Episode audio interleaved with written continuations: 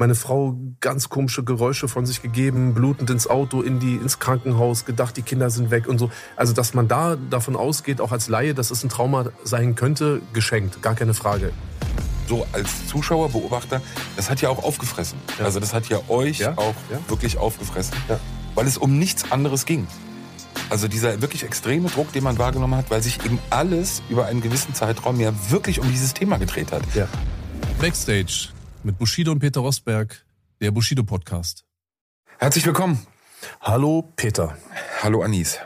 Wo ist das letzte Mal? Ich wollte gerade sagen, bevor wir anfangen, ähm, ich, äh, bin, also ich, bin, ich bin in so einem Wechselbad der Gefühle, befinde ich mich gerade. Also es ist so Freude, natürlich hier wieder mit dir sitzen zu können ähm, so viel Zeit mit dir auch verbringen zu können, weil du bist ja eher so ein Typ, der äh, schwer zu fassen ist, der sich sehr rar macht. Ähm, das heißt, es ist so etwas Positives. Ich, ich genieße es auch sehr und äh, gepaart aber mit dieser süßen, mit diesem süßen Schmerz des, des finalen Aktes heute. Wie meinst du das jetzt so? Ja, letzte Folge, Digga, so, Alter. Okay, das klang gerade ein bisschen anders. Wieso? Ist der finale Akt? können, wir, können wir bitte anfangen? bitte anfangen. Ich bin gespannt. Ja, kleinen wilden Ritt haben wir bisher gehabt. Ähm, vorerst letzte Folge. Ja. Ähm, lass uns das Ganze mal vorläufig beenden mit nicht Bushido, nicht Musik, sondern Anis für Chichi. Ach, mal was ganz Neues. Super, freue ich mich sehr drauf, ich Alter. Ich wollte gerade schon sagen, ich weiß, dass du jetzt schon genervt bist. ja, super, sehr schön. Ja, dann bin ich mal gespannt. Was kann Anis dir denn so erzählen, Peter? Ich würde es gerne aufgreifen aus dem ähm, aus den vorherigen Folgen. Da ging es ja eher um, um den Standpunkt beziehungsweise wie andere dich sehen. Ähm, jetzt nehmen wir mal 2018 bis 2023, halbes Jahrzehnt. Wie hast du dich in der Zeit verändert? Boah. Als Mensch. Puh, Alter, das ist wirklich, also. Und jetzt, du weißt, bitte, wir sind hier unter uns. Ja, natürlich sind, sind wir hinter uns, äh, hinter uns. Wir sind unter uns, er hört ja eh keiner zu, aber ähm, die Frage ist wirklich sehr schwierig zu beantworten. Ich habe dir in unserer letzten Folge, glaube ich, ähm, ja auch schon versucht zu erklären, dass es immer sehr schwierig ist, sich selber zu definieren oder sich selber zu beschreiben oder sonst irgendwas. Ähm, dann soll, kann ich's, soll ich es anders formulieren? Ja, dann versuchst du nochmal anders äh, zu beschreiben. Ja, dann würde ich es anders formulieren. Geht zurück in das Jahr, ich würde schon sogar sagen, dann eher auch 2017. Ähm, 2018 dann fortführend. Auch als wir uns damals kennengelernt haben, war es ja immer wieder ein Thema, dass du für dich auch gesagt hast oder auch in den Gesprächen zwischen uns auch gesagt hast, dass es dir nicht nur in deinem Leben auch um eine Trennung von Arafat geht oder einfach eine, eine Neuaufstellung eures Lebens, ähm, sondern dass du auch an dir Dinge verändern willst und dass, dass du auch an dir arbeiten willst. Ein Punkt war ja zum Beispiel auch dieses Thema zwischen dir und deiner Frau. Ähm, die Karten auf den Tisch zu legen, dass sie eben genau weiß, wie waren die Verhältnisse vorher. Also hattest du um es so zu formulieren, damals für dich Ziele oder, oder Gedanken, was dir wichtig war, woran du für dich selber arbeiten wolltest und könntest oder ja und könntest heute sagen, ob du die erreicht hast oder da auf dem Weg bist? Also es gibt eigentlich jetzt nicht ähm, die konkreten Ziele, die ich mir dann irgendwann äh, vorgenommen habe, erreichen zu wollen. Es gibt äh, natürlich, und das hast du ja auch gerade schon erwähnt, ähm, einen ganz großen Punkt und der war auf äh, meine Frau und meine Kinder bezogen. Also ich wollte natürlich ähm, nach all den Jahren, in denen das Verhältnis zwischen mir und meiner Frau sehr äh, besonders und teilweise auch unschön gewesen ist und dementsprechend auch meine Nähe zu den Kindern oder auch der, meine, meine Erfüllen der Vaterrolle, so, das waren zwei Felder, die ich wirklich irgendwie verändern wollte, weil ich äh, letztendlich wirklich auch die Erkenntnis erlangt habe, dass das sehr, sehr wichtige ähm, Felder für mich persönlich sind ähm, und natürlich auch für die Personen, die betroffen sind, meine Frau, meine Kinder. Ähm, ganz konkret kann ich jetzt aber die Entwicklung zu dem damaligen Zeitpunkt noch nicht so richtig greifen, denn ich glaube auch, dass die eigentliche grundlegende Entwicklung meinerseits wahrscheinlich auch unterbewusst schon irgendwann in 15 angefangen hat. In 17 wurde sie sozusagen noch mal ein bisschen verstärkt, auch durch die Umstände. Das müssen wir jetzt ja nicht alles noch mal diskutieren. Ich glaube, viele Leute wissen, was ich meine. Es sind ja viele Dinge auch in 17 passiert, die letztendlich dazu äh, geführt haben, dass ich auch eine gewisse Entscheidung getroffen habe und auch an dieser Entscheidung festhalten wollte. Letztendlich ist es aber so, und da vielleicht auch nochmal kurz drauf zu sprechen zu kommen, weil ja viele Leute sagen, ja gut, okay, hätten die sich da nicht am Zaun gestritten, dann wären die jetzt immer noch Freunde, in Anführungsstrichen. Nee, eben nicht, weil das Problem ist einfach, die gesamte oder der Stein wurde nicht losgetreten oder die Lawine wurde nicht losgetreten durch, ich sag jetzt mal, diesen Zaunstreit, sondern grundlegend ähm, wurde dieser ganze Prozess in, in Gang gebracht, weil ich mich einfach verändert habe. Das ist halt ein bisschen so wie, guck mal, wenn ich mich persönlich nicht verändert hätte, dann hätte auch Arafat einfach weiter so sein können, wie er war und mich und uns, oder gut, jetzt für meine Frau kann ich nicht sprechen, aber mich auch weiter so behandeln können, weil ich war auch nichts anderes gewohnt die ganzen Jahre. Das ist vielleicht ein bisschen vergleichbar wie mit einem Schlüssel und einem Schlüsselloch. Der Schlüssel passt. Ja, du steckst ihn rein, schließt auf oder schließt zu. Ähm, wenn dann aber plötzlich der Schlüssel nicht mehr derselbe Schlüssel ist, dann passt er auch nicht mehr in dieses Schlüsselloch. Du kannst die Tür nicht aufmachen, du kannst die Tür nicht abschließen. Und ich glaube, dass sich sozusagen in mir etwas verändert hat und deswegen halt auch praktisch diese, dieser Gegenpart Arafat auch nicht mehr zu 100 Prozent zu mir gepasst hat und auch nicht mehr praktisch Jetzt ist er entweder, ist natürlich eine sehr homoerotische äh, sozusagen äh, Beispielkette mit dem Schlüsselloch und dem Schlüssel. Ähm, ich wollte ja schon sagen, jetzt kann, ist ja egal, wer von uns beiden der Schlüssel ist, der ins Schlüsselloch gesteckt wird. Ähm, aber es war jetzt wirklich aus Versehen. Ähm, aber ich hoffe, du, du verstehst, was ich meine. Das, weil viele Leute wollten das halt einfach nur so äh, abstempeln, so ja, äh, seine Frau hat ihn dazu gedrängt oder ihn gezwungen. Oder ja gut, die haben sich jetzt gestritten einmal und deswegen ist das alles passiert. Ja, eben nicht. Das war eine leichte, latente, ähm, unterbewusste Veränderung, die schon ein paar Jahre vorher ein, äh, eingesetzt hat und die dann dazu geführt hat, dass eben diese Verhaltensmuster auch seitens Arafat eben nicht mehr von mir akzeptiert werden konnten. Ähm, ich kann aber auch wirklich nicht so richtig beschreiben, wie ich mich jetzt selber verändert habe, weil es ist sehr schwierig für mich. Ich weiß nur, dass ich mir vorgenommen habe, mich verändern zu wollen. Ich mir bewusst bin, dass ich beispielsweise oft, nicht immer, aber sehr, sehr oft nicht mehr in dieselben Verhaltensmuster falle, in die ich sozusagen jahrelang äh, bedient habe. Und ich natürlich auch ähm, in dieser Zeit, ähm, in 2018 fing das an, aber so ganz, ganz, ganz, ganz verstärkt war es dann in 2021, 22, oh gut, 20 auch noch, ähm, ich ja dann auch mit einer Therapie angefangen habe, die ich auch heute noch sozusagen äh, fortführe. Heute zum Glück nicht mehr, weil ich es jetzt irgendwie akut brauche, so wie jetzt noch vor einem Jahr in meiner schweren Depression, sondern weil ich mich sehr gut daran gewöhnt habe, ich mit meiner Therapeutin sehr gut klarkomme und ich das einfach wie einen schönen Espresso trinken, es einfach genieße, dann halt auch einmal in der Woche dort diese Gespräche zu führen. Aber es ist sehr schwierig, mich selber zu beschreiben dahingehend, wie ich mich verändert habe. Das kann ich dir nicht sagen, Alter. Dann lass mich kurz nochmal mit Anna-Maria anfangen. Du hast gerade gesagt, dass es einfach zu kurz gegriffen sei und auch nicht so zutreffend ist, ähm, einfach zu sagen, dass sie dir damals sozusagen eine Pistole auf die Brust gesetzt hätte oder erwartet hätte jetzt, dass eine Entscheidung getroffen wird.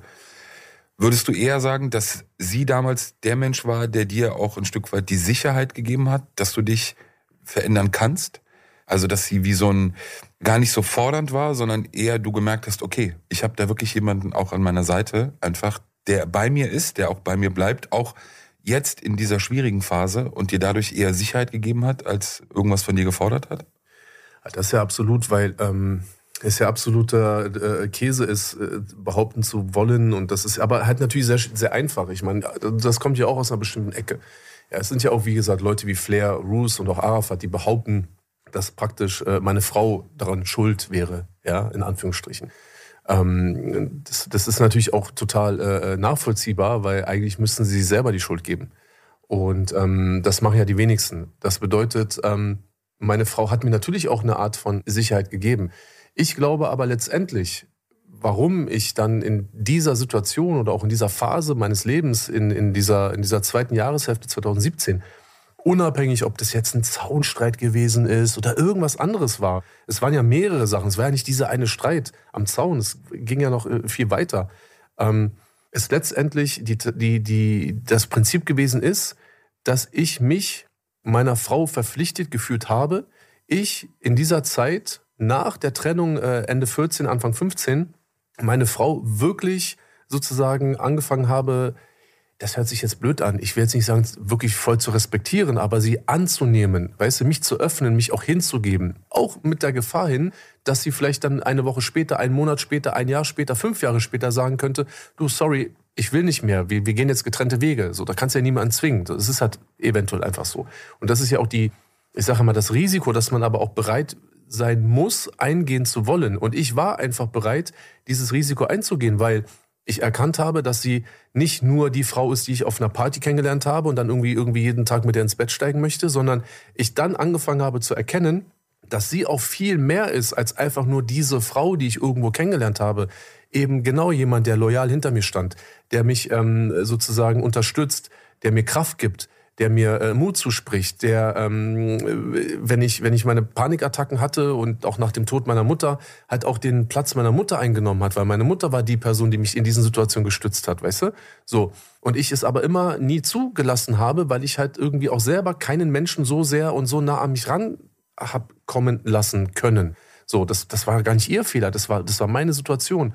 Und dann fing ich das erste Mal an, sie sozusagen an mich ranzulassen und habe mich daran erinnert, was ich ihr versprochen habe und ich habe einfach mein Wort gehalten. So, nicht mehr und nicht weniger. Und das ist ja eigentlich das Absurde, dass Leute, die mich sozusagen als Verräter betiteln, als, als, als Snitch oder als 31er, ähm, gar nicht realisieren, dass ich genau das Gegenteil gemacht habe. So, ich habe dem Wort meiner Frau gegenüber, daran habe ich festgehalten. Und zwar mit allen Konsequenzen, die dann daraus resultierten. So, und das ist natürlich der Punkt gewesen, dass meine Frau mir aber auch jetzt nicht aktiv diese Sicherheit geben wollte, sondern ich habe es für mich erkannt und habe dann in dieser zweiten 2017er Hälfte einfach auch an meinem Wort festgehalten ihr gegenüber und an meiner Verantwortung auch ihr gegenüber. Wie würdest du das, ähm, weil es waren ja wirklich extrem herausfordernde Jahre für euch jetzt, also die letzten, nicht nur wegen des Polizeischutzes, sondern es waren ja extrem viele Themen, die die Öffentlichkeit ja auch, auch trotz mittlerweile drei Dokumentationen nicht mitbekommen hat. Also Ärger mit Finanzamt, äh, Strafverfolgungsbehörden. Du hast dich ja auch äh, äh, an gewissen Punkten ja auch ähm, selbst belastet. Also musstest ja selber auch lange Zeit gar nicht, wie gewisse Dinge auch äh, für dich ausgehen. Ähm, was hat es mit euch gemacht? Also klar, Höhen und Tiefen, logisch gibt's immer, aber war das, war das ein Zusammenschweißen? War das, wie würdest du das beschreiben? Es, es war letztendlich ein Zusammenschweißen, aber dieses Zusammenschweißen hatte natürlich auch eine kleine Phase gehabt, in der man halt auch erstmal wieder ein bisschen so eine kleine Distanz auch zueinander aufgebaut hat. Weil ja eben äh, ich teilweise ähm, mich natürlich auch gerade gemacht habe, auch meiner Frau gegenüber, ich natürlich auch viele Sachen erzählt habe und sie auch mitbekommen hat, die sie viele Jahre gar nicht wusste. Ist jetzt nicht so, dass sie dann plötzlich irgendwie erfahren hat, dass ich jetzt, also ich sage jetzt mal ein heimlicher Trinker bin und ich ihr von meiner Sucht erzähle, aber es waren halt so viele äh, Themenfelder, in denen sie halt komplett einfach kein Über, keine Übersicht hatte. Und ähm, das ist natürlich erstmal etwas, was bei einem Menschen ja auch erstmal Verunsicherung auslöst. Ja, jetzt stell dir vor, wir beide sind jetzt, keine Ahnung, jahrelang befreundet.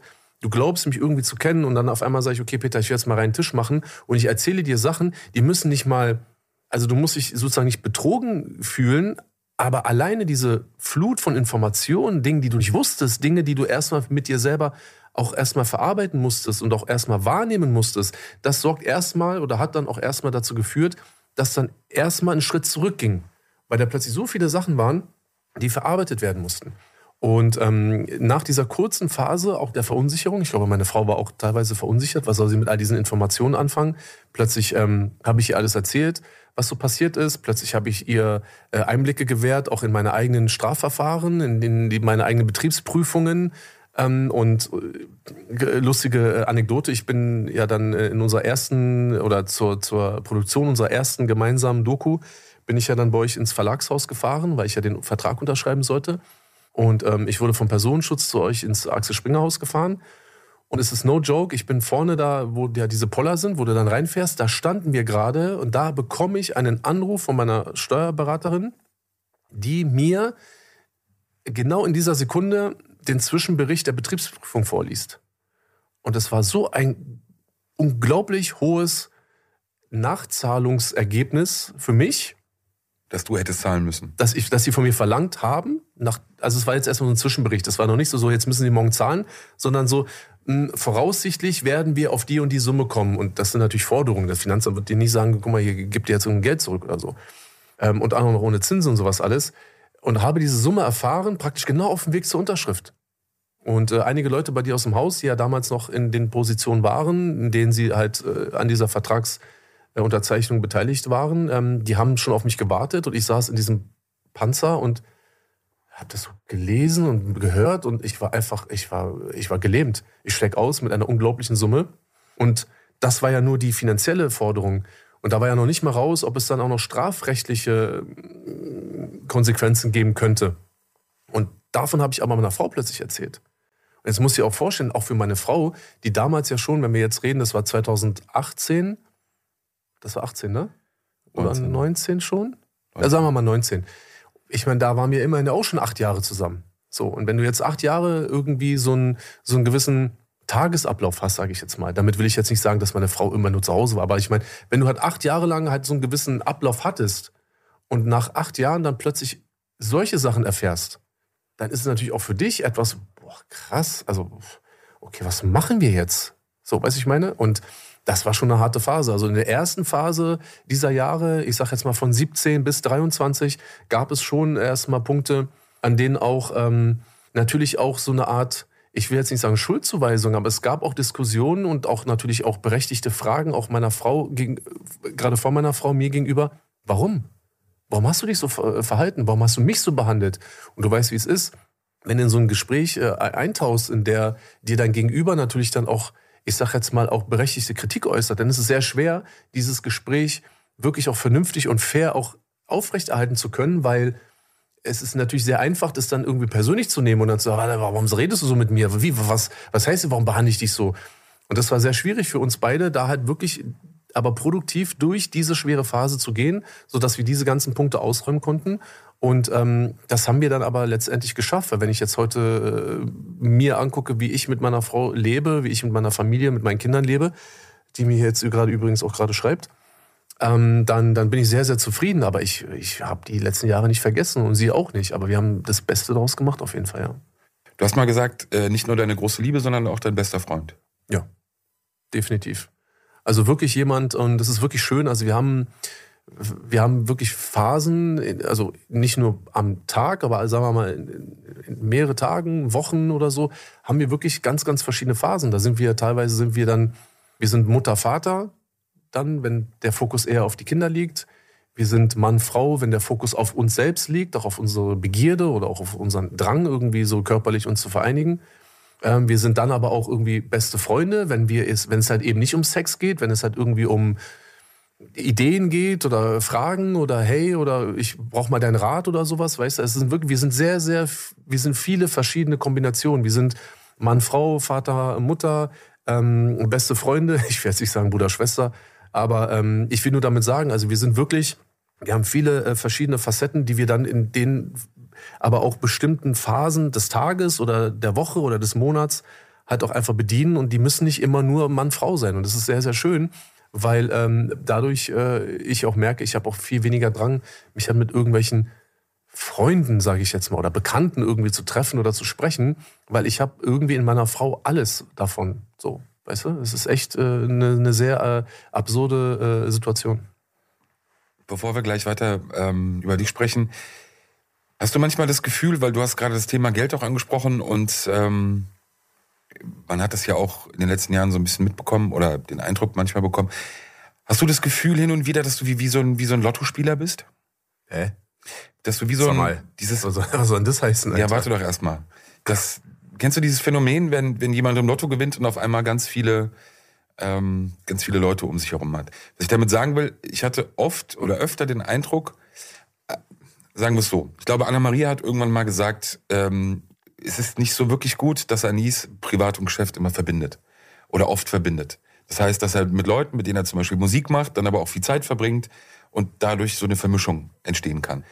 Äh, wir brauchen jetzt andere Namen nicht zu nennen. Wir haben sie vorher, äh, hast du sie genannt, mhm. am Tisch unten, äh, wo es auch irgendwann um Geld ging. Was ich damit meine, ist, ob du hin und wieder das Gefühl hast oder vor allem auch hattest, vielleicht jetzt auch gerade in diesen Jahren, ähm, dass es bei dir, ob das jetzt Freundschaften oder Bekanntschaften oder was auch immer ist, dass es eigentlich am Ende irgendwann auch immer um Geld geht. Das meinte ich mit diesem Lottospieler, mhm. weißt du, der hat. Ach so, okay, ja, jetzt verstehe ich.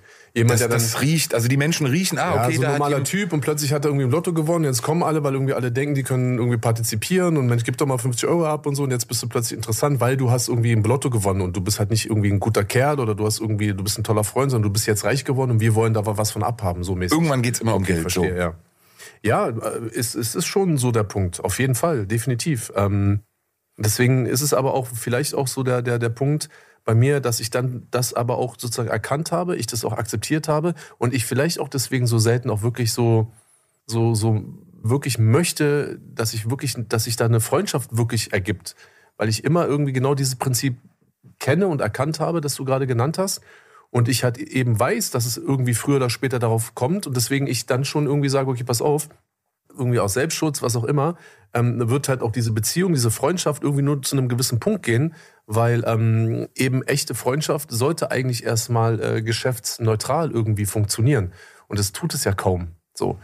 Ja gut, aber das nächste, und aber da sind wir auch wieder an einem Punkt, den wir ja auch schon in unserer, in einer, mindestens in einer unserer Dokus äh, auch besprochen haben oder auch mal ein bisschen äh, dokumentiert haben. Ich bin halt auch ein Typ, so ich will auch gar nicht. So, und das ist auch gar nicht böse gemeint. Und jetzt, das ist natürlich jetzt ein bisschen krass, wenn ich das so sage, weil ich habe ja ein paar Leute oder eine Menge Leute mit, also mehr Leute, als ich vorher in Berlin hatte, die natürlich in meinem, ich sage jetzt mal, Bekanntenkreisumfeld so sind. Und wenn die das jetzt hier hören, dann würde das natürlich auch jeder auf sich selber ähm, beziehen und denken, ja, okay, der hat ja gar keinen Bock auf mich oder so. Es ist so nicht gemeint und ich will gar nicht böse oder abwertend sein oder so. Aber ich bin halt leider auch ein Typ, ich bin am liebsten mit mir selbst. So, wirklich, mit mir selbst. Und du kriegst es ja hier mit. Ich bin ja jetzt hier auch gerade im Zuge unserer Produktion, bin ich ja wirklich für mich alleine so. Jetzt ist ja leider der Umstand äh, noch eingetroffen, dass ja meine Frau zu Hause bleiben musste, weil unsere Kinder krank geworden sind. Also ich bin wirklich irgendwie, ich bin ja fast zweieinhalb Tage alleine irgendwie gewesen, bevor ihr gekommen seid. Verstehst du, was ich meine? Aber es ist nicht schlimm für mich, ganz im Gegenteil. So, ich freue mich sogar schon teilweise drauf, wenn ich sage, okay, cool, wir haben halt irgendwie heute Drehschluss. So, ihr packt eure Sachen, verschwindet. Ich habe zwar keinen Plan, ich lege mich ins Bett und gucke auf YouTube meine Aktienvideos und irgendwie Better Call Saul und keine Ahnung was. Ich freue mich darauf, alleine zu sein. Und mein Alleine sein bedeutet aber nicht, dass ich so dieses, ähm, dieses traurige Alleine-Sein habe. Weißt du? So, sondern dass ich das genieße. So, und du halt deswegen wirklich hier jemanden sitzen hast, der einfach gerne alleine ist. Und das ist gar nicht, das soll jetzt keine Beleidigung sein an alle Menschen, die irgendwie Kontakt mit mir haben oder denen ich halt irgendwie erst zwei Tage später bei WhatsApp irgendwie äh, antworte. Das soll nicht böse sein. Ich bin halt einfach gerne alleine. Es ist so, wie Leute einfach gerne in die Sauna gehen oder einfach gerne, keine Ahnung, ein Buch lesen. So, ich bin gerne alleine. So. Und wenn ich dann den Drang habe oder verspüre, wirklich mit jemandem irgendwas zu teilen, freundschaftlich, dann ist, dann kommt das nächste Problem, dann ist da meine Frau. Und sie ist jemand, ich würde niemanden irgendwie ihr vorziehen, so. Das hört sich ja auch blöde an. Und ich meine nicht nur natürlich, das heißt nicht nur, dass ich keine andere Freundin haben möchte, aber ich will auch privat, so freundschaftlich, will ich auch erstmal nur mit ihr zu tun haben. Und dann bleibt halt ganz wenig übrig, leider. So, und dann muss ich schon irgendwie mich echt motivieren und sagen, so, jetzt will ich auch mal wirklich jemanden sehen, der einfach nur mit mir irgendwie Zeit verbringt. Ja, und dann geht es nicht um Bushido und dann geht es nicht um, ich habe dich letzten Donnerstag bei RTL gesehen oder ich habe dich jetzt irgendwie äh, letzten Montag hier den Podcast von dir und Peter gehört, verstehst du? Und hey, wie war das mit der Polizei und wie war das mit Arafat und wie ist das mit der Musik und warum ist Flair so ein Peach? Also weißt du, ich meine, das sind dann so Fragen, wo ich mir denke, ey Leute, also ah, schwierig mal über was anderes zu reden. Wunderst du dich trotzdem manchmal noch über dich selbst, dass du dich so sehr auf einen Menschen eingelassen hast? Ja, ja. Und das ist auch ein Punkt, äh, unter anderem, den ich auch in meiner Therapie auch äh, besprochen habe. Aber ich finde es letztendlich finde ich es schön. Ich finde es wirklich schön. Das würde jetzt ausufern, wenn ich da jetzt auch die Gründe und so nennen müsste, aber ähm, gerade auch im Zuge der Therapie und auch im Zuge dessen, was wir halt auch so aus meiner, aus meiner Vergangenheit und vor allem aus meiner Kindheit erarbeitet haben, und ich natürlich halt so Typen auch wie Arafat und so halt irgendwie nur in mein Leben hab lassen können, weil ich halt eben auf der Suche nach jemandem war, ähm, finde ich es umso schöner, dass ich für mich persönlich die, die Person gefunden habe, ja, definitiv. Bin da sehr glücklich drüber. Du hast gerade angedeutet, du hast in den letzten Jahren da mehrere Therapien ausprobiert oder beziehungsweise angefangen. Ähm, ich glaube, wenn ich mich recht entsinne, das erste Mal war das 2018. Anfang 18, ja. Das war nach dem Januar 2018. War ich das erste Mal sozusagen bei äh, einem Therapeuten bei mir da unten in Zehlendorf. Ähm, das hat aber nicht so funktioniert. Das war nicht das, was ich mir erhofft habe.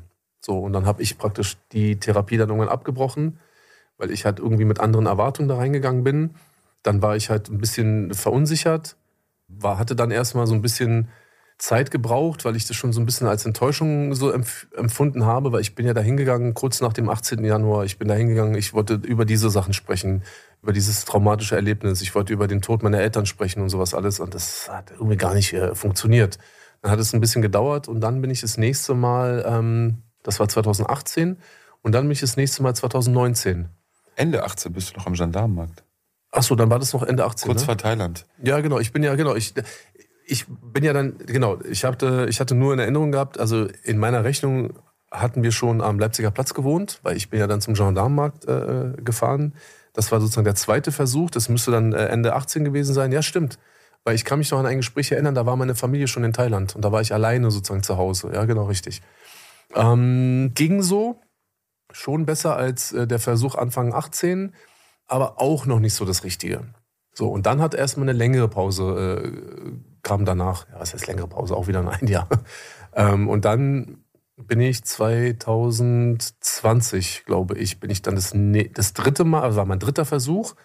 Und ähm, der Versuch, der, der war gut. Also der, der Psychologe, bei dem ich dann da war, da bin ich dann wirklich über fast drei Jahre oder zwei, zweieinhalb Jahre bin ich da halt wirklich ähm, zweimal die Woche hingegangen.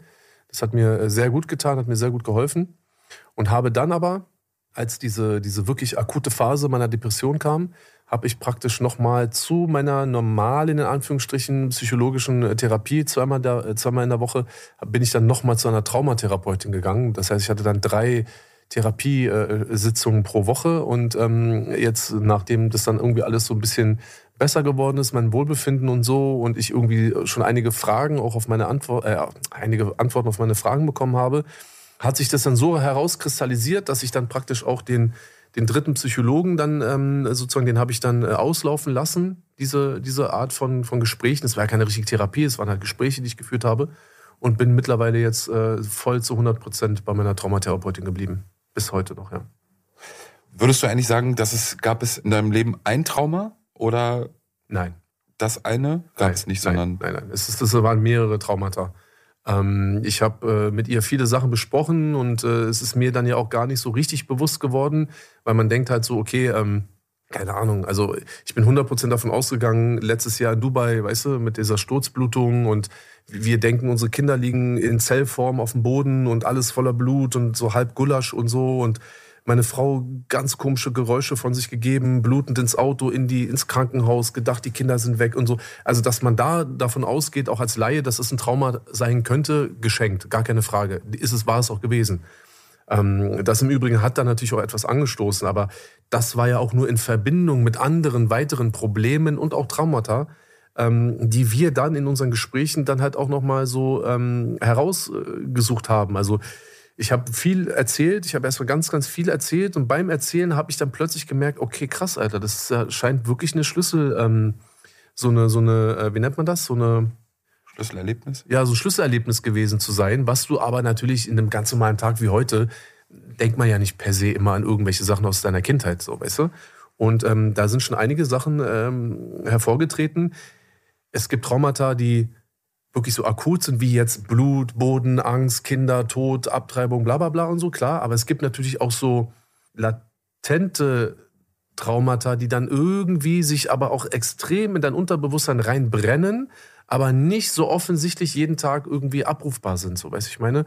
Und diese ganze Mischung äh, hat natürlich dazu geführt, dass ich heute so bin, wie ich bin. Ähm, und äh, das, das ist auch ein Teil dieser ganzen Aufarbeitung. Also das, ist, das funktioniert sehr, sehr gut. Du hast gerade auch schon gesagt, der 18. Januar 2018, also der Einschluss, zu dem du ja eben auch ausgesagt hast, äh, dass du eingeschlossen wurdest, ja. ähm, dass versucht wurde, Geld zu erpressen von dir, äh, von Arafat. Äh, vor allem ähm, die Geschichte mit der... Mit sein der soll. Sein soll. Müssen wir müssen ja aufpassen, wie wir das ja hier... Genau. Äh, ne? Wir sind ja hier im deutschen Rechtsstaat, ja. Mit der Wasserflasche, die er geworfen haben soll. Ähm, du hast eben gerade angedeutet oder gesagt, dass es für dich auch ein traumatisches Erlebnis war. Ja. Kannst du, kannst du beschreiben, was genau daran? Also gibt es ganz bestimmte Momente oder Situationen von diesem Nachmittag, ähm, die das ausgelöst haben bei dir? Also natürlich kann man sagen, ähm, dass es generell natürlich auch ein, also es gab mehrere Dinge an diesem Nachmittag, die sehr unangenehm waren und die natürlich auch zu, zu einem traumatischen Erlebnis meinerseits geführt haben. Wenn ich es aber mal runterbrechen müsste und ich will es ein bisschen vereinfachen, damit wir halt nicht wieder so, weißt du, so alles detailliert jetzt wieder aufbröseln müssen. Dafür fehlt uns auch die Zeit in unserer letzten Folge, ähm, wenn es die letzte denn bleiben sollte.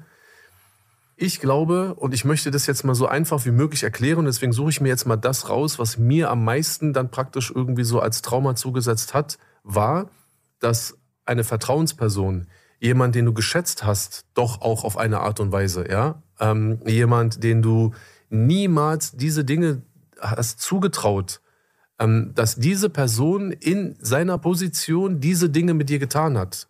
Diese Enttäuschung und dieses, diese, diese, diese Fratze, die dazu zu, zu, erschienen ist auf seinem Gesicht.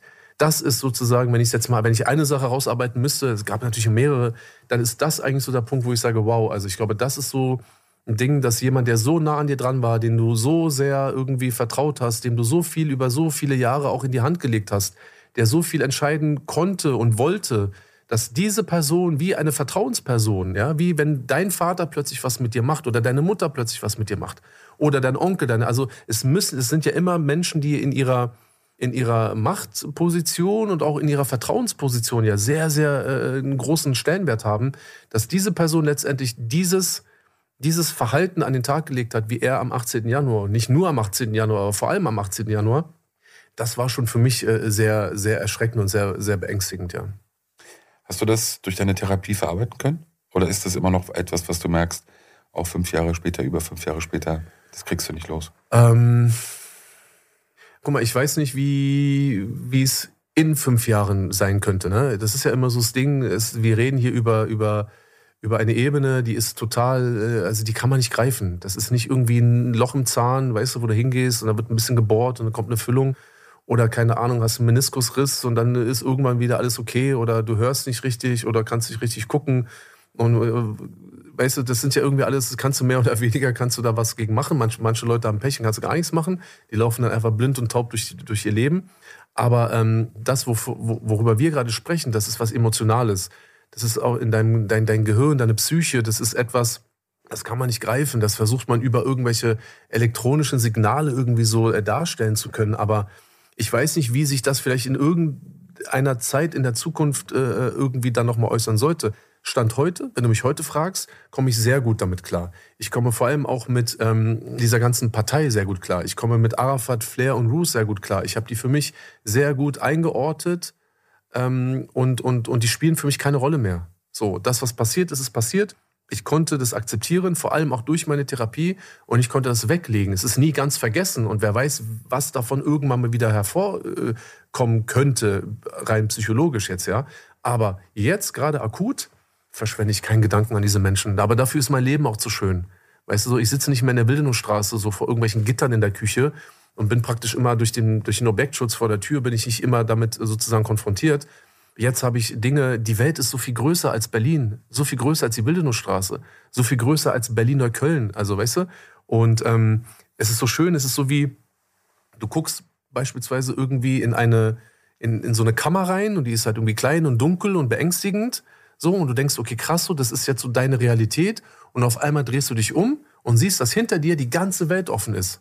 So, und ich habe mich umgedreht und gucke gerade in die Welt und, und, und sehe, dass da so viele Möglichkeiten sind und dass es so viel mehr gibt als Berlin, so viel mehr als Arafat, so viel mehr als Deutschrap. Ja, also etwas, was für viele Menschen heute noch ihr absolut größter Lebensinhalt ist äh, und die da niemals rauskommen werden, so wie Flair beispielsweise. Ich habe halt so wenig damit zu tun, weil ich habe ich hab mich umgedreht. Und ich sehe, dass es so viel mehr auf dieser Welt gibt, als das, was wir jahrelang gemacht haben. Das Krasse ist für mich als ähm, Begleiter, Beobachter, der, der Unterschied.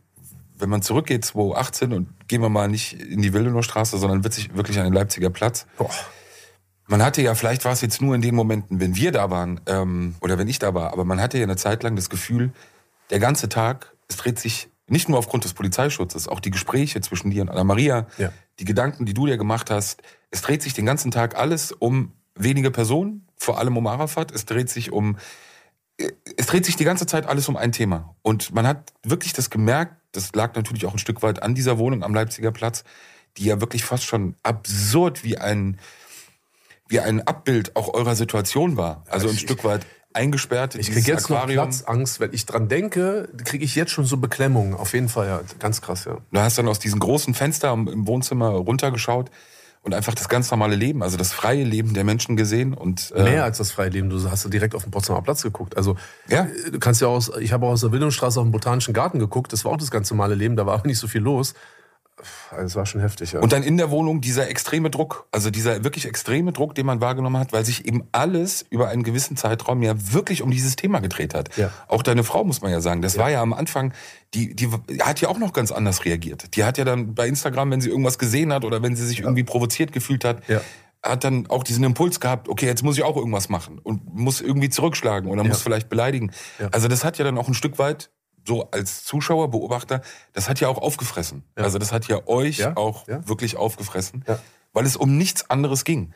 Ähm, eine Zeit lang als diese Themen. Ich glaube, deine Frau hat es natürlich, du warst auch durch die Prozesse ja auch noch ganz anders inhaltlich ja auch gebunden an diese Themen bis heute, muss man ja sagen. Ja.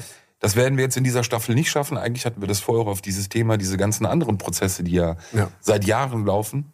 Du redest so viel einfach.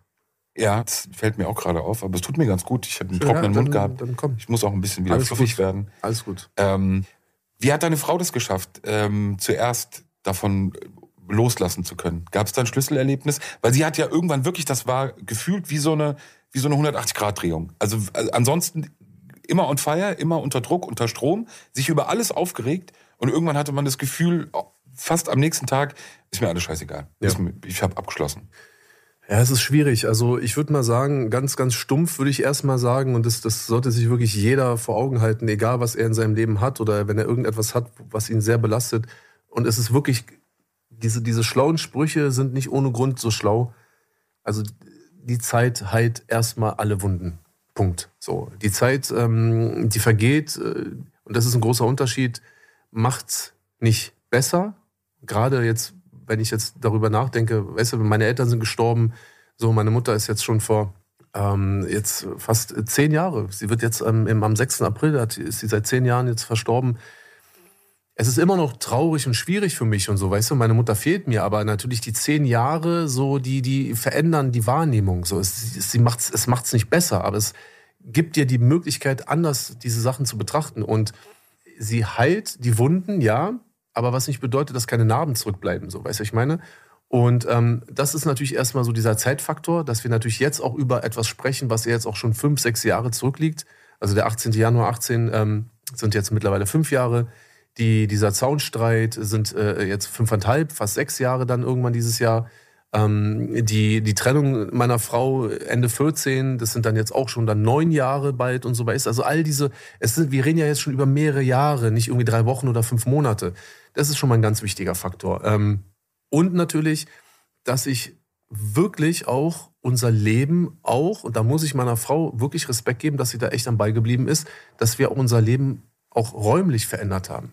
Dass wir nicht mehr durch Straßen fahren müssen, die wir jetzt schon seit Jahren kennen, weil wir da aufgewachsen oder ich dort aufgewachsen bin, dass wir nicht mehr in Lichterfelde leben oder in Steglitz oder in Neukölln oder in Charlottenburg und so. Weißt du, dass ich diese Orte und diese Geschehnisse, die, die, die, die wiederholte Wahl in Berlin, das bekomme ich nur noch durchs Radio mit. Ja, ich höre in, in Dubai viel, also ausschließlich Radio Paradiso beispielsweise über meine App. Und das sind jetzt nur noch Erzählungen. Ja, ich, ich habe das Gefühl, man erzählt mir von einem Ort, der ganz weit weg ist. Und das ist er ja auch. Und das ist natürlich der erste Punkt, der auch darüber hinaus in Kombination mit der vergangenen Zeit dazu führt, dass wir plötzlich die Möglichkeit haben und Optionen sich eröffnen, dass wir in unserem Leben auch andere Inhalte äh, sozusagen äh, behandeln können. Ja, unsere Kinder, die Drillinge sind da. Die, jetzt, während ich hier bei dir sitze, sind alle drei jetzt haben die ersten Schritte getan.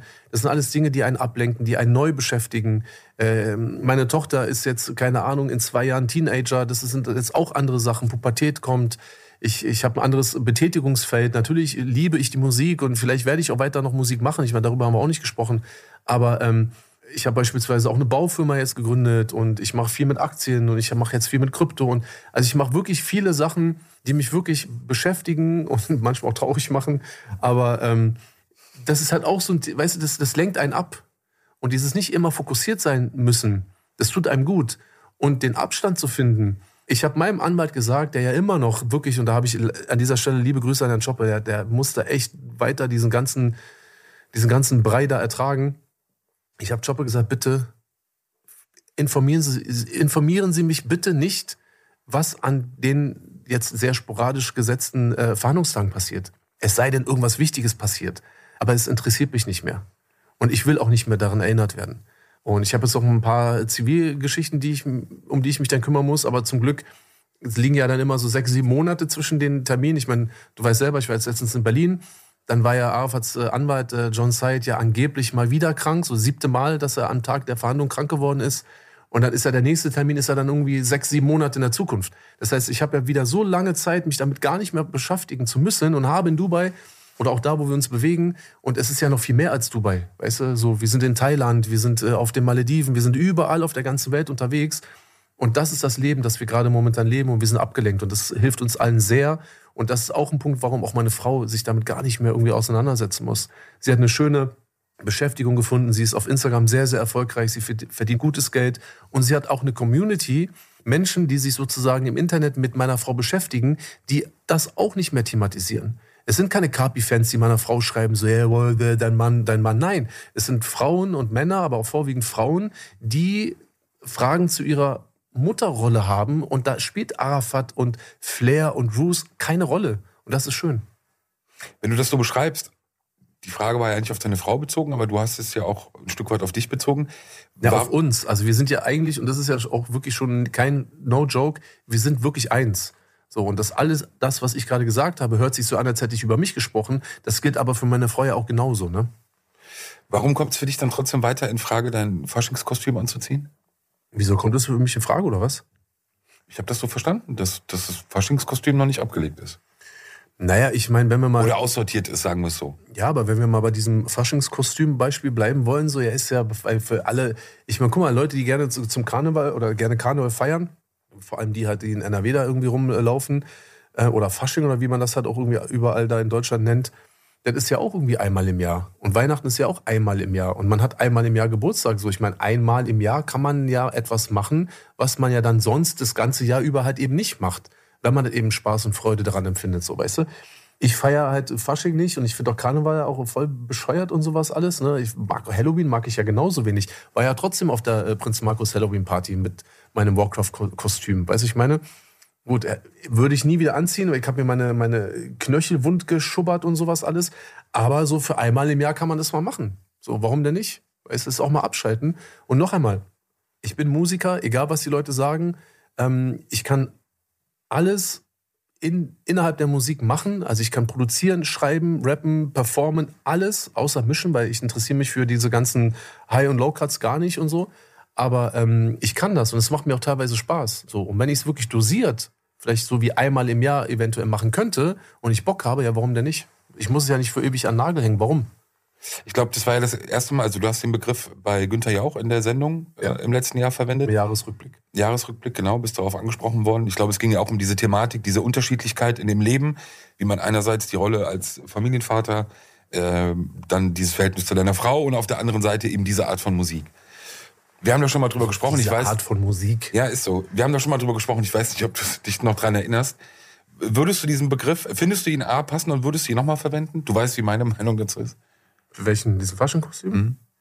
Ja, keine Ahnung, Alter, so. Weiß ich nicht. Ich habe ja versucht, das einfach irgendwelchen Otto-Normal RTL-Zuschauern irgendwie so erklären zu können. So, dass es eben nicht so ist, dass ich, natürlich bin ich irgendwie auch jeden Tag Bushido, so, weißt du, ich meine, und natürlich ist es ja nichts, was ich so jetzt, aber ich habe versucht, spontan, ohne mich, ohne mich darauf vorbereiten zu können und auch zu wollen, irgendwie den Leuten mitzugeben, dass es halt, dann, dann nimm irgendwas anderes. Es ist halt etwas, was guck mal, wenn wir an einem Tag oder an mehreren Tagen irgendetwas machen, bedeutet es ja nicht, dass wir es jeden Tag machen und dass wir immer so sind. Und das wollte ich ja eigentlich nur damit darstellen. Das heißt, ich kann mich um meine Kinder kümmern. Ich kann ein Ehemann sein. Ich kann irgendwie auf Baustelle irgendwelche Aufmaße machen. Ich kann, keine Ahnung, jetzt nochmal gucken, ob ich irgendwie den, den DAX shorte oder was auch immer. Und kann aber auch irgendwie ins Studio gehen und Musik machen, Alter. So, wo ist das Problem?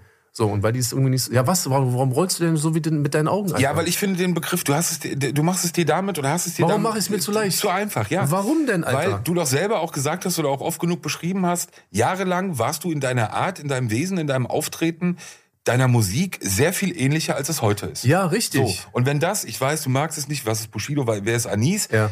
aber trotzdem gab es ja eine größere Überschneidung zwischen der Musik und der Person, wie du In auch- der Vergangenheit. In der Vergangenheit. ja, richtig. Darauf bist du ja nicht eingegangen, sondern du hast ja nur über Digga, das ich habe vier Minuten gehabt bei Günther Jauch, Alter. Weiß ich meine, in einem Jahresrückblick. Was soll ich da meine ganze Vita und meine ganze psychologische Erkenntnis nochmal darbringen? Dann gib mir 90 Minuten netto äh, äh, Sendezeit und wir reden darüber. Weißt Ja, du, aber was meine? bleibt dann hängen? Dann bleibt hängen, ich ziehe mir einmal das Faschingskostüm an und so und dann. Ja, und wer hat damit ein Problem? ich find's unpassend. Außer irgendwelche Twitter-User? Nee, ach, das ist doch scheißegal. Darum Ja, ist doch, nee. lass mich doch sagen, was ich will. Ja, du kannst ja sagen, was du Ja, willst. eben. Und ich kann doch trotzdem sagen, was Ja, ich genau. denke. Nein, ich find's unpassend, weil es so ein. Das Was, was fändst du denn passender? Also entweder hätte man es wirklich kurz erklären müssen, weil du warst. Kurz, kurz erklären müssen. Zwischen Tür und Angel und etwas, was irgendwie gar nicht irgendwie so gerade Thema ist und es um den Jahres... Es sind zwei Sätze. Ja, früher war ich ein Arschloch, da war ich eigentlich, oder eher so, war ich Heute bin ich noch einmal wie in meiner Musik. Aber warte mal ganz kurz. Ja, eben, aber das ist doch ein Unterschied. Das, ist doch, das hat doch eigentlich jetzt damit gar nichts zu tun. Und Bushido, der Musikmachende, ist doch kein Arschloch, Alter. Ich bin ein Arschloch. Ich als Mensch, als jemand, der sich verhält, wenn ich ein Arschloch dir gegenüber bin, dann bin ich das. So. Wenn ich aber Musik mache, die irgendjemandem nicht passt und ich in der Musik sage, dass ich deine Mutter einen Arsch ficke, weißt du, was ich meine? Warum bin ich denn dann ein Arschloch, Alter? Mann, Arschloch, wenn du in deiner Musik Leute namentlich beleidigst, wenn Ja. du sie angehst sozusagen, dann, und das habe ich ja auch verstanden, das ist sozusagen, es ist Musik. Ja. Das ist aber etwas, was du heute betonst, dass es Musik ist. Heute sagst du, das hat ja nichts mit meinem Leben zu tun. Ja, früher habe ich gesagt, das ist mein Leben. 16 Jahre, 15 Ja. Jahre hast du gesagt, Ja. das ist mein Leben. Ja. So, mir geht's ja nur um diese Diskrepanz, nur damit es klar ist, dass es das andere auch schon gab. Dieser Auftritt bei Jauch hatte für mich diesen Eindruck, so nach dem, naja, das war schon immer so und es ist eigentlich nur Musik und worüber regt ihr euch alle auf? Es ist, äh, Wo ich so dachte beim Zuschauen, Wahrnehmung, da kann ich ja, und dafür. die spielt hier eine Rolle, weil ich Ja bin klar, Teil aber dieses kann ich ja nichts dafür. So, So, Ja. wenn ich dich da sozusagen verärgert habe, weil du es anders siehst. Verärgert ja nicht, sondern einfach, dass ich denke, nee, nee. Es gab ja, Okay, wo, da- darf ich es jetzt kurz nochmal klarstellen, weil jetzt habe ich ja ein bisschen mehr Zeit oder wahrscheinlich ja auch nicht, so wie du guckst. Ähm, darf ich da trotzdem kurz was sagen? versuch's. Früher, liebe Zuhörer und Zuhörerinnen, liebe Menschen, Mitbürger, egal welcher Couleur, welcher Religion, welcher Sexualität, egal was ihr seid, ich liebe euch alle. Ihr seid alle wahnsinnig tolle Menschen. Ja?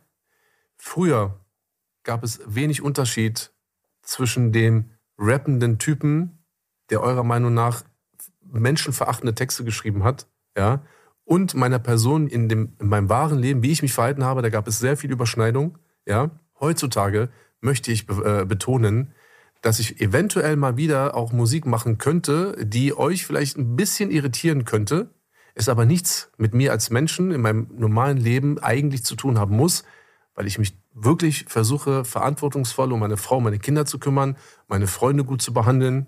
Ja, ja ich höre mich ja an wie so ein Idiot, wenn ich hier gerade rede. Kai Alter. Diekmann hätte jetzt gefragt, wo hast du so gut Deutsch gelernt? Kannst du dich noch erinnern? Ja, ich weiß doch. Voll Idiot, Alter. Sag mal. Ja, was ist denn das für ein Vorurteil? Sag mal nur, weil ich aussehe wie keine Ahnung wer, der irgendwie Silvester mit auf Polizisten schießt, Alter, so. Heißt doch nicht, dass ich kein Deutsch kann, oder was? Was glaubst du, wie viele Leute ich in den letzten fünf Jahren kennengelernt habe, wenn wir gemeinsame Termine hatten und du dann irgendwann entweder weg warst oder ich mit dir, wo hat denn der das Deutsch gelernt? Warum kann der so gut Deutsch sprechen? Tja, Wirklich sehr oft. Tja, siehst du? Aber das ist doch genau dasselbe. Ist es, hat es nicht auch ein bisschen was mit diesem Bushido, Bushido und Anis-Ding zu tun? Dass, weißt du, so Leute sagen, okay, ich sehe irgendwie so aus, wie ich aussehe, die haben so einen bestimmten Eindruck und dann wundern die sich, warum ich so gut Deutsch kann. So, die wundern sich doch genauso, wie wenn Leute sagen, okay, warte mal, der, der Typ, der Bushido, der rappt so und so und so, aber auf der anderen Seite äh, lebt er ein ganz normales Leben. Guck mal, ich als äh, Kaffeesatzleser oder Hobbypsychologe äh, würde ja sagen, dass äh, das kein Faschingskostüm war, sondern vielleicht eher ein Schutzpanzer. Äh, und um den Bogen dahin anzuschließen, um diesen Part abzuschließen, bist du heute angekommen bei dir? Äh, angekommen nicht, weil ich glaube, dass, ähm, dass es im Prinzip des Lebens liegen sollte, dass man zu keinem Zeitpunkt äh, äh, angekommen sein soll. Angekommen heißt so, ich bin da, wo ich hin wollte und dann muss ich ja nirgendwo mehr hin. Also weißt du, es ist so, das hat, es kann natürlich auch was Schönes sein, das Ankommen. Natürlich, wenn ich jetzt nach Hause komme, irgendwie in zwei Tagen, dann freue ich mich, dann bin ich angekommen zu Hause. Aber ähm, aufs Leben bezogen würde ich es doch eher so ein bisschen so mit Stillstand ähm, definieren. Deswegen sage ich nein, aber ich war noch nie so kurz davor anzukommen. Sagen wir es mal so. Du warst ja der Meinung, in dem Podcast mit deiner Frau schon über das Thema Musik zu reden. Naja, ich wurde ja so ein bisschen, so ein bisschen gedrängt, muss ich ganz ehrlich sagen. Ja, und auch, und es hat mich sehr, sehr verwundert, wirklich sehr verwundert, dass auch meine Frau so Druck gemacht hat. Also in Anführungsstrichen Druck gemacht hat. Eigentlich so meine Frau und ich finde das auch total angenehm und auch bei uns zu Hause ist es auch gar kein Thema. Ähm, Also jedenfalls nicht, wenn ich da bin, wenn meine Frau mit den Kindern unterwegs ist, dann reden die sehr viel über meine Musik und hören auch meine Musik. Aber ich mache da eigentlich gar keinen. Ganz kurz, was hast du gerade gesagt? Was? Deine Kinder? Ja. Ja. Wenn meine Frau mit meinen Kindern, äh, wenn meine Frau mit meinen Kindern, wenn unsere Frau mit unseren Kindern irgendwie irgendwo hinfährt zum Arzt, Schule, was auch immer, dann erste gleich mein Sohn sagt, ey Mama, ich will den Song hören. Meine beiden Jungs haben mir letztens äh, beim, beim goldenen Platten auspacken geholfen. Und dann wollte Gibi unbedingt für immer jung hören und so. Und seitdem will er jetzt immer für immer jung hören und sowas alles. Also meine Kinder hören auch schon meine Musik. Aber egal, äh, unter uns jetzt, wenn ich da bin, ist es gar kein Thema. Das ist, wenn ich es sagen darf, das einzige Lied, was ich von dir mag. Digga, juckt mich auch nicht die Bohne, Alter. Also, weißt du, ich meine, danke. Dass, also, ja, okay, super, freue ich mich, aber ist mir auch völlig egal. Ähm, ja, aber bist du nicht der Einzige, gibt es noch ein paar andere. Ähm, dann, ich nenne jetzt aber keine Namen. Ähm, und äh, und ähm, aber zwischen uns ist es eigentlich gar kein Thema und ich fand das wirklich bemerkenswert, wie meine Frau jetzt auch ähm, gerade jetzt im, im, im, neuen Jahr 2023 schon immer wieder sagt, ey, mach mal jetzt, was ist mit dir, Alter? Und nicht nur im Podcast jetzt, ne? sondern wirklich so, ey, was ist eigentlich los? Da ist doch deine MPC in diesem komischen Koffer. Nimm die doch mal die MPC. Nee, die ist da jetzt nicht, Chuck. Da muss er sich hingucken. Ähm, nimm sie dir doch einfach mal, flieg irgendwo hin und mach dann mal wieder Musik. Ich sag, hey, was willst du von mir? Ja, nix, aber willst du nicht mal wieder Musik machen? Ich sag, was willst du? Wir, wir verdienen doch gutes Geld. Also, ja, aber doch nicht wegen Geld. Hast du nicht wieder Bock, Musik zu machen? Fand ich schon krass, dass meine Frau mich da immer so sehr äh, auf, auf, mit der Nase drauf stößt. Und ähm, als wir dann den, den Zuhörerinnen und Innen und Ennen ähm, die Möglichkeit gegeben haben, Fragen zu stellen, muss ich ganz ehrlich sagen, man hat ja nur dann die Frage gehört, die wir auch gezeigt haben. Aber äh, 99 Prozent, äh, was los mit Musik? Das hat mich schon sehr überrascht, ja. Lass mich mal so fragen, wir haben ja jetzt auch nicht mehr so viel Zeit. Du bist 44, acht Kinder. Dein Bart ist doch schon sehr grau. Muss das sein? Also das finde ich jetzt sehr diskriminierend. Das ist eine ehrliche das, Frage. Wir das, kennen uns lange. Ja, da kann man ist kein aber Problem. Aber warum? Auf welcher Grundlage? Auf welcher politisch korrekten Grundlage stellst du mir diese Frage? Also du stimmt. Kannst, einer Frau hätte ich so gegenüber hätte ich das nicht machen. Du dürfen. kannst ne, die Frage natürlich stellen, aber die Attribute, die du da genannt hast, ja, also dass du meinen weißen, grauen, grau-weißen Bart irgendwie als Ausschlusskriterium nimmst, irgendwie Musik machen zu können, ich finde das sehr diskriminierend. Nee, eher als Kriterium ja für Reife. Es ist aber wieder diskriminierend. Das heißt, alle Menschen, die Musik machen, sind nicht reif oder was? Die Art von Musik ist meine persönliche Meinung.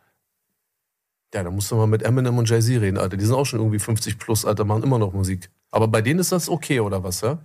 Du weißt doch, ich kenne mich nicht aus. Ich kenne ja, ja, nur den deutschen doch Markt. auch nicht, Alter. So. Also, weiß ich meine, so, ich, nee, das, ich finde das echt krass, Alter. Oder so einfach wie Sido in die Richtung so ein bisschen Radio-Pop? Nee, das ist ja eh nicht so mein Ding, Alter. Nee? Nee, das ist nicht so mein Ding. Also guck mal, ich habe natürlich ein paar Songs, die wären theoretisch radiotauglich und Songs wie äh, Für immer jung und auch Alles wird gut, ist jetzt auch Platin, muss man auch sagen. Also habe ich ja auch schon alles ausgepackt. Also man muss schon sagen, dass die Songs, die ähm, so für äh, Otto-Normal-Idioten wie dich jetzt sagen wir mal radiotauglich wären, die waren dann letztendlich schon auch die erfolgreichsten, also kommerziell erfolgreichsten, definitiv, klar. Ähm, das ist aber kein Kriterium für mich zu sagen, okay, jetzt mache ich nur noch ausschließlich das. Worauf hättest du jetzt Lust? Wenn du jetzt an diese Musik Songs, denkst? diese Songs, äh, die vermeintlich auch die erfolgreichsten Singles waren, waren immer Songs, die ich in diesem Augenblick auch wirklich gerne gemacht habe. Ja, also ich habe für immer jung habe ich aus Überzeugung gemacht. Äh, Alles wird gut habe ich eben auch im Zuge des Films gemacht und wollte den Leuten so ein bisschen etwas Aufbauendes vermitteln. Ähm, wenn ich heute Musik machen würde, ich glaube, äh, dann würde ich eher das Faschingskostüm anziehen, Alter. Juckt's ein bisschen? Äh, das juckt nicht so, aber guck mal, das ist halt einfach so ein Punkt. Ich liebe diese Art von Musik. Und ich bin nicht jemand andersrum. Natürlich hat man gewisse Attitüden und auch in seiner Musik und gerade ich, äh, das haben wir jetzt schon tausendmal durchgekaut, ja nicht immer auch das verkörpert, was ich in meiner Musik äh, dargestellt habe. Klar, da gibt es einen, eine großen, einen großen Unterschied. Aber was sich nie geändert hat, ist die Tatsache, dass ich diese Art von Musik liebe. Und wenn ich heute irgendwie ähm, mir eine Playlist machen müsste oder ich irgendwie gewisse Songs irgendwie äh, per Knopfdruck abspielen müsste, was ich auch manchmal tue, um sie selber zu hören, dann ist es die Art von Musik, die ich auch selber immer gerne immer noch mache. Also ich höre immer noch gerne äh, Mob Deep und, und halt Dinge, die halt einfach äh, kaum jemand kennt.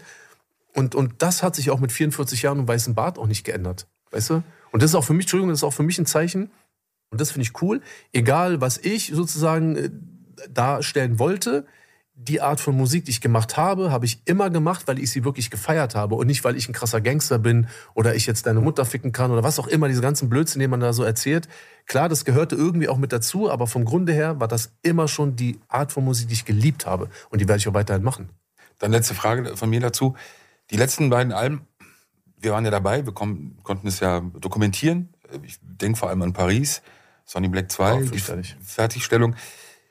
Mein Eindruck war, dass du ja mit beiden Alben, du warst natürlich froh, dass sie fertig wurden, aber eigentlich warst du mit beiden jetzt nicht so vollends zufrieden. Ich war nur froh. Ich war jedes Mal nur froh, dass es vorbei war. Ich war nicht zufrieden und ich habe mich nicht gefreut und ich habe nicht gesagt, boah, geil und ja, Mann und wow, in zwei Wochen kommt die erste Single.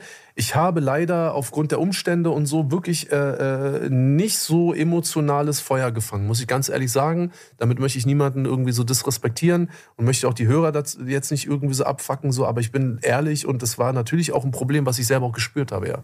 Das habe ich momentan nicht, nein. Das heißt momentan nicht. Das heißt, es wäre auch für dich nicht sozusagen so, ein, so, eine Hinderung oder so eine Überwindung, gerade in den Denken oder in den Gedanken an diese beiden Alben und die Herstellungsphase, ey, nochmal dieses ganze Theater, nochmal dieser Aufwand, nochmal diesen, diese wirklich ja auch Monate der Qual. Also waren es ja teilweise. Genau, du hast vollkommen recht. Also ich will auch nicht mehr diesen Aufwand und diese Qual und bla, will ich nicht. Aber es das heißt nicht, dass ich dann keine Musik mehr mache, sondern ich muss mich halt anders aufstellen. Ich muss mich anders organisieren. Ich muss anders an das Thema rangehen. Ich muss, oder ich bin ja auch heute in einer ganz anderen Verfassung als auch letztes Jahr. So, du hast mich mit, du hast mich erlebt, auch in unseren Gesprächen. Ähm, ich hätte mir letztes Jahr niemals vorstellen können, dass ich mal jemals wieder irgendwie äh, irgendwas alleine machen kann, so weil ich so ängstlich war und so. so. Das, es war nicht möglich in meiner Wahrnehmung, aber es ist doch wieder besser geworden. Es ist wieder gut geworden. Und ähm, diese Zeit will ich nicht nochmal erleben. Und unter diesen Umständen Musik zu machen, will ich auch nicht mehr. Bedeutet, ich muss jetzt, wenn ich Musik machen möchte, wirklich dafür sorgen, dass ich eben nicht belastet, abgefuckt, abgelenkt, was auch immer werde oder bin, wenn ich wieder Musik mache. Weil wenn ich Musik machen sollte, möchte ich das frei, aus freien Stücken, mit Bock und Laune machen und ohne Druck. So, das heißt, wenn ich jetzt schon Musik machen würde, was ich dir nicht verrate, dann habe ich jetzt aber noch nicht mein Release-Datum, weil ich mache das nicht mehr. Ich würde jetzt wirklich meine Musik machen und wenn ich irgendwann mit der Musik fertig wäre, dann würde ich mir überlegen, wann komme ich damit raus. In dem Augenblick, wo ich weiß, wann sie rauskäme, wäre sie aber auch schon fertig. Und ich würde mir niemals wieder, was ich die ganzen Jahre vorher gemacht habe, ein Release-Datum aussuchen. Obwohl ich lüge doch schon wieder. Ich habe doch schon wieder nachgeguckt, Alter, welches Datum eigentlich ganz cool wäre. Ich habe auch schon eins, aber das sage ich nicht. Dass wir so hier aussteigen und zu den Fanfragen gehen.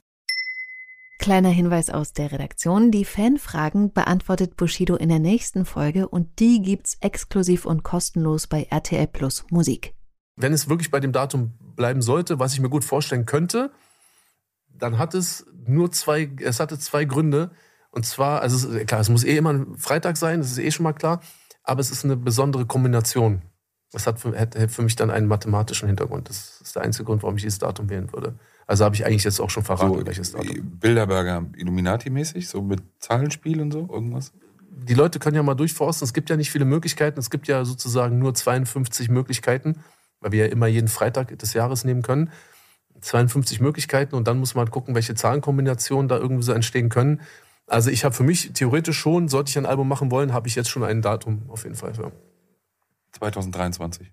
Kommt drauf an, Alter. Ich bin kein Kiffer, also wird es dann auch kein 420 werden oder 2004 oder so ein Blödsinn. Aber ähm, mal gucken.